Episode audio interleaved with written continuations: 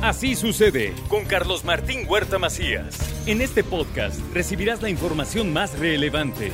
Un servicio de Asir Noticias. Tengo la oportunidad de platicar con el senador Alejandro Armenta. Señor senador, qué gusto verte. ¿Cómo estás? Muy buenos días. Gracias, Carlos Martín. Gracias a tu equipo de producción, a tus colaboradores. Me da mucho gusto estar contigo y felicitarte por tantos años sirviendo a Puebla y al mundo porque la comunicación hoy es eh, ya no ya no tiene barreras territoriales a través de los sistemas tecnológicos. Me da mucho gusto ver a Mónica y a todo tu equipo. Gracias. Pues aquí estamos desde hace 28 años. Nos hemos encontrado o te hemos encontrado en diferentes trincheras, ¿no? Y siempre hemos tenido oportunidad de mantener una buena comunicación contigo en tus diferentes responsabilidades. Y hoy al frente de la mesa directiva del Senado de la República. Sí, sin duda, eh, Carlos. Yo estoy muy emocionado, estoy muy contento porque es la más alta responsabilidad que he tenido en mi vida y probablemente será la más alta porque pues llevo, llevo ya, tengo 53 años de vida, tengo 33 de vida política y para un legislador o para un profesional en materia legislativa, lo máximo a lo que puedes aspirar es ser presidente de la Cámara de Diputados o presidente de la Cámara del Senado. O sea, es el, digamos, el punto más eh, representativo. Entonces, para mí es motivante, todos los días cuentan, domingos, sábados, lunes, todos los días. Creo que es muy importante honrar, cumplir.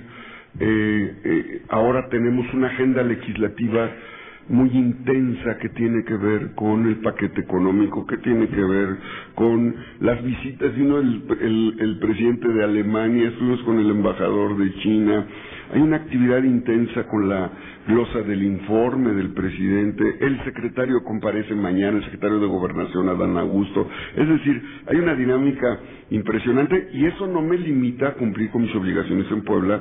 En un rato más salgo a la Ciudad de México. Eh, el día sábado estuve en Teciutlán eh, trabajando. Tengo mis recorridos permanentes como hace 26 años en materia forestal, medio ambiente. Yo 26 años sembrando árboles forestales y dos años ya entregando árboles frutales, que fue una idea que me dio mi papá. Me dijo, oye Alejandro, está bien los forestales por el cuidado del medio ambiente, pero ayuda a las personas en los hogares y eso estamos haciendo. Es una labor complementaria, pero que considero muy importante, Carlos. A ver, por partes, este, ahorita le entramos al Senado, pero dime cómo te fue en Teciutlán. Excelente, eh, terminé la tesis doctoral, eh, que es una tesis que describe conceptualmente el, modelo de bioética social. La bioética es, una, es un método de eh, apreciación que se utiliza en las ciencias humanas, sobre todo en la medicina, pero hago una propuesta porque está, está transmutando la bioética social, la bioética, la bioética social a las humanidades. Entonces, el gobierno humano es el reflejo de esa bioética poner en el centro de las atenciones los derechos humanos en el quehacer gubernamental. En eso consiste. Oye, ¿por qué hay que poner en el, en el centro de las atenciones del gobierno los derechos humanos? Porque nos hemos alejado a partir de la dinámica, la corrupción, el abuso del poder, del poder nos alejamos de, de, los derechos humanos. Y cuando revisamos la Constitución brevemente, el artículo primero dice, toda autoridad tiene la obligación de promover toda, la, toda autoridad, sea poder ejecutivo, legislativo, judicial, orden federal, orden estatal, orden municipal, tiene la obligación de promover y de facilitar los derechos humanos. ¿Cuáles son los derechos humanos? El derecho a la vida. ¿Qué tiene que ver el derecho a la vida? La seguridad, la alimentación, la vivienda, el libre tránsito. ¿Qué tiene que ver con el derecho humano a la identidad? Pues que garanticen eh, los derechos que los ciudadanos que están en condiciones de vulnerabilidad eh, tengan esos derechos. Entonces, la presentación de esta tesis doctoral la estoy haciendo por regiones, ya la hice en Puebla, eh, ya la hice en Teciutlán, pronto la voy a hacer en Tehuacán y así lo vamos a ir haciendo. Como parte de esta tarea, terminé, repito, mi, mi doctorado en Administración Pública en el Instituto de Administración Pública. Soy egresado de la Facultad de Administración Pública de la Benemérita Universidad Autónoma de Puebla y es parte también del trabajo académico que pues estoy haciendo en este momento de mi vida, Carlos Martín. Hay que, hay que atender varios frentes. Varios frentes. El Senado de la República te toca llegar eh, pues en un año donde todos los reflectores ahorita están puestos ahí. Vaya responsabilidad que tienes. ¿Qué va a pasar con la Guardia Nacional? La discusión se puso muy interesante durante la semana pasada. A ver, cuéntanos.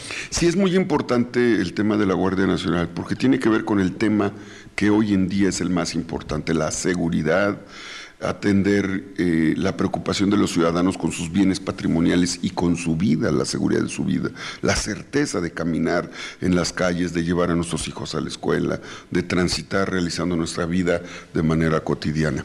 Eh, hay que distinguir dos momentos. Uno, ya se aprobó el que la Guardia Nacional esté adscrita a la Secretaría de la Defensa. Eso ya quedó. No es la discusión en este momento. Hoy la Guardia Nacional depende de un ciudadano, que es el presidente de la República. Tanto la Secretaría, porque esa era la discusión, la Secretaría de Seguridad, la Secretaría de la Defensa, la Secretaría de la Marina, la Secretaría de Gobernación son dependencias del Ejecutivo no son entes autónomos. Entonces, dependen de un civil. Dependen de un civil, que es el presidente de la República. Entonces, esa discusión de la militarización es una discusión más política que se respeta. Como presidente de la mesa, soy una especie de árbitro. Funciono como parte del gobierno interno de la mesa, del Senado, y tengo que abstraerme un poco de la posición partidaria para darle equilibrio y eso hago. Entonces, respetamos las opiniones. ¿Qué pasó la semana anterior a esta? La minuta que enviaron de Cámara de Diputados, producto de la iniciativa presidencial, para la temporalidad del auxilio del ejército y las Fuerzas Armadas a la tarea de seguridad que tiene la Guardia Nacional, se busca se amplíen otros nueve, diez años más, porque concluye el acuerdo constitucional al 24, es decir, si no tenemos esta disposición actualizada el 24, bueno, se tendría que revisar cuál va a ser el papel del ejército de las Fuerzas Armadas en materia de seguridad. Y lo que las Fuerzas Armadas han pedido es certeza en su participación. Y es correcto. Por un lado, nosotros exigimos, todos, que la participación del ejército sea con apego a los derechos humanos. Y otro fundamento, la proximidad social, porque se entiende que la Fuerza Armada, los militares, los soldados, pues tienen un rigor, son letales los militares son letales. Cuando interviene el militar, actúa y si el militar tiene una orden, esa orden se ejecuta. Para el tema de seguridad, la proximidad social significa atención, contención, eh, inhibir, eh, proximidad. Es una guerra. Es, sí, es distinta la, la tarea de la seguridad a la tarea de la defensa nacional.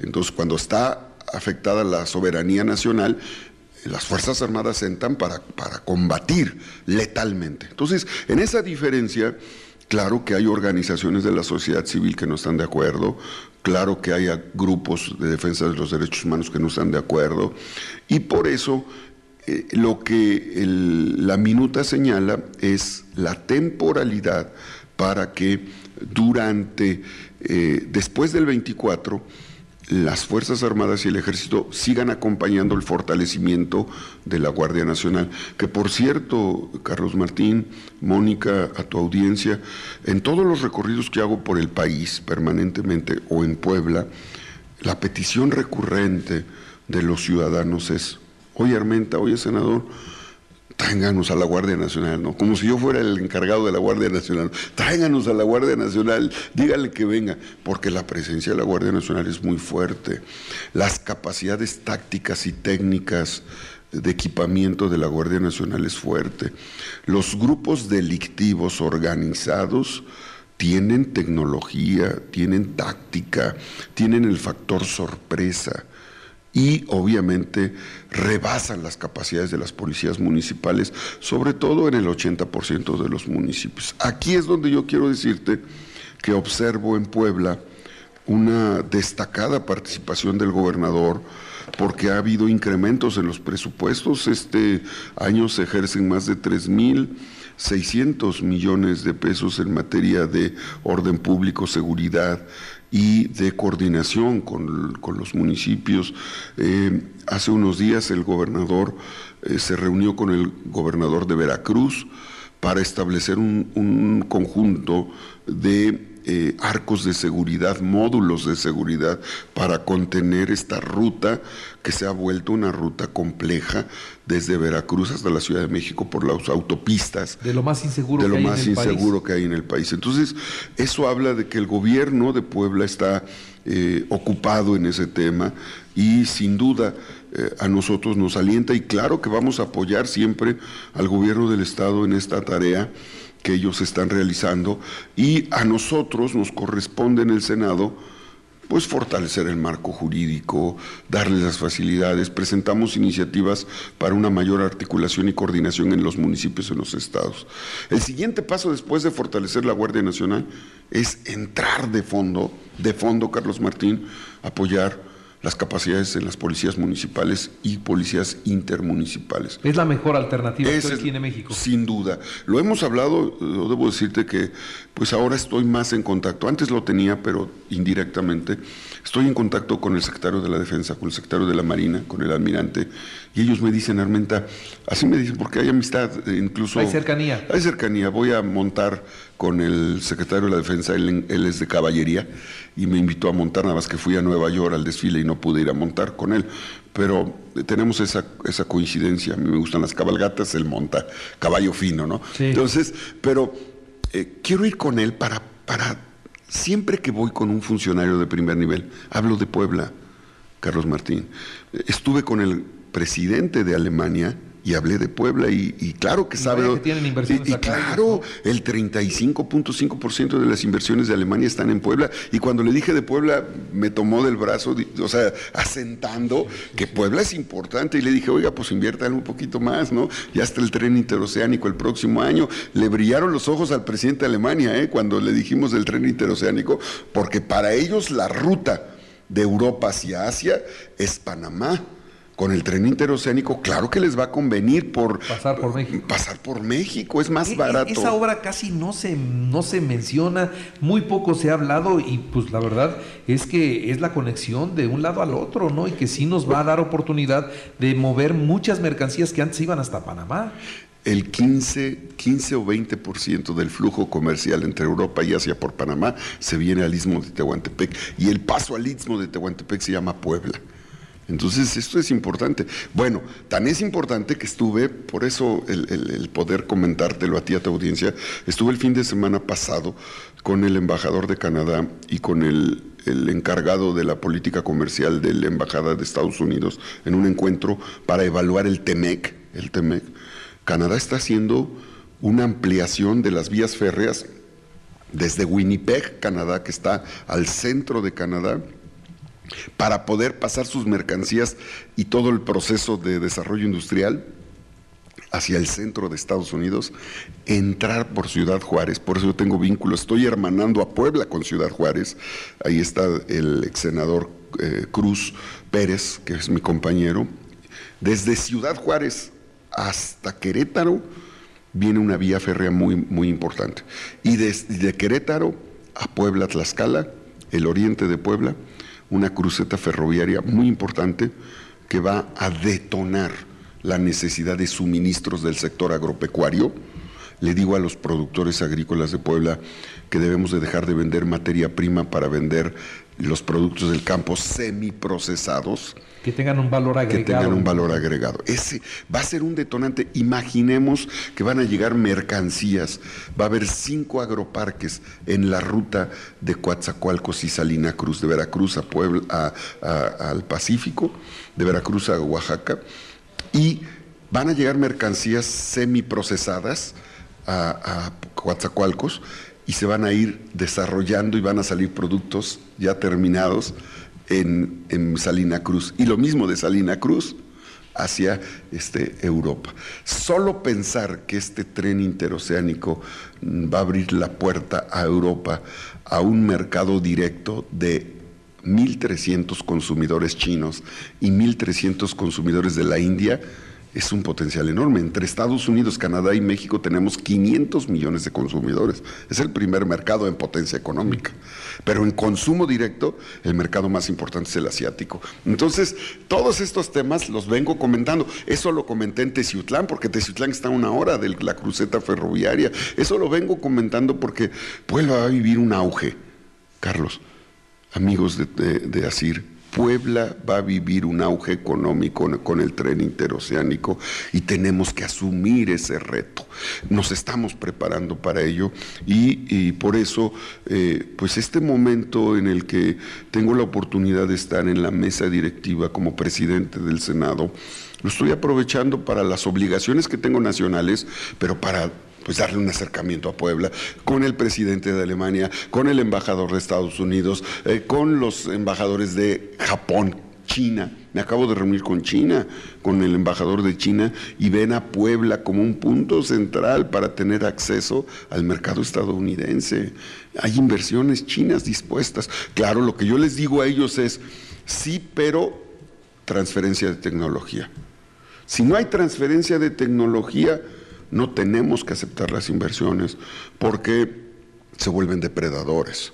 Eh, si no hay transferencia de tecnología, nuestra tecnología queda supeditada a la de ellos. Eso es importante y ahí juegan un papel fundamental las universidades. Y por cierto, Carlos, te traigo el libro de litio porque tiene que ver con la transferencia de tecnología. Lo habíamos comentado, es un éxito. Este tema de litio nos puede dar para pagar la deuda externa, lo saben, lo sabe el secretario de, Hacienda, lo saben quienes conocen las finanzas públicas del país. Es un libro que trabajé durante tres años, ya estoy preparando la segunda edición porque ahora ya tenemos la creación del ente público Litio MX, que va a ser la empresa que se va a encargar. Lo manejar a la Marina, ¿no? Lo sí, lo, y algo importante, pero en el decreto presidencial se establece la, rectoría, pero la participación del sector privado, tanto nacional como extranjero. Sí va a haber, porque debe de haber participación privada, pero regulada, que eso es lo importante, regulada. Muy bien, este senador, ¿cuándo acaba de salir lo de la Guardia Nacional así para, ya está, bueno, el, hasta el 5 de eh, octubre es la fecha límite. 5 de octubre, la otra semana. La otra semana. la otra semana es el plazo. Pues va a salir al Pleno porque en comisiones no se necesita, eh, es reforma constitucional, se necesitan dos terceras partes. Para que salga a favor, para que salga a favor se necesitan 86 votos. Como soy presidente de la mesa, no sé si ya se tengan, pero, pero van avanzando. Tu cercanía personal con el presidente. Muy bien, la verdad es que el presidente me ha invitado a todos los eventos y lo siento afable, muy... Eh, hay, hay proximidad. No me gusta presumir, Carlos Martín ni las amistades, ni los compadrazgos, ni los cargos, pero hay buena relación, muy buena. Sí, debe, debe haberla porque pues ahí, ahí, ahí está la clave para muchas cosas. Muy buena relación y claro que hay que seguir trabajando. Y las relaciones se dan no por los compadrazgos, sino por los resultados en tu actividad permanente. ¿Y a eso le apuestas? Claro, a los resultados, al trabajo. Eso es lo más importante. Señor senador Alejandro Armenta, gracias, a ustedes. Esta mañana aquí con nosotros. Gracias. Es un gusto. Buen día. Así sucede con Carlos Martín Huerta Macías. La información más relevante ahora en podcast. Sigue disfrutando de iHeartRadio.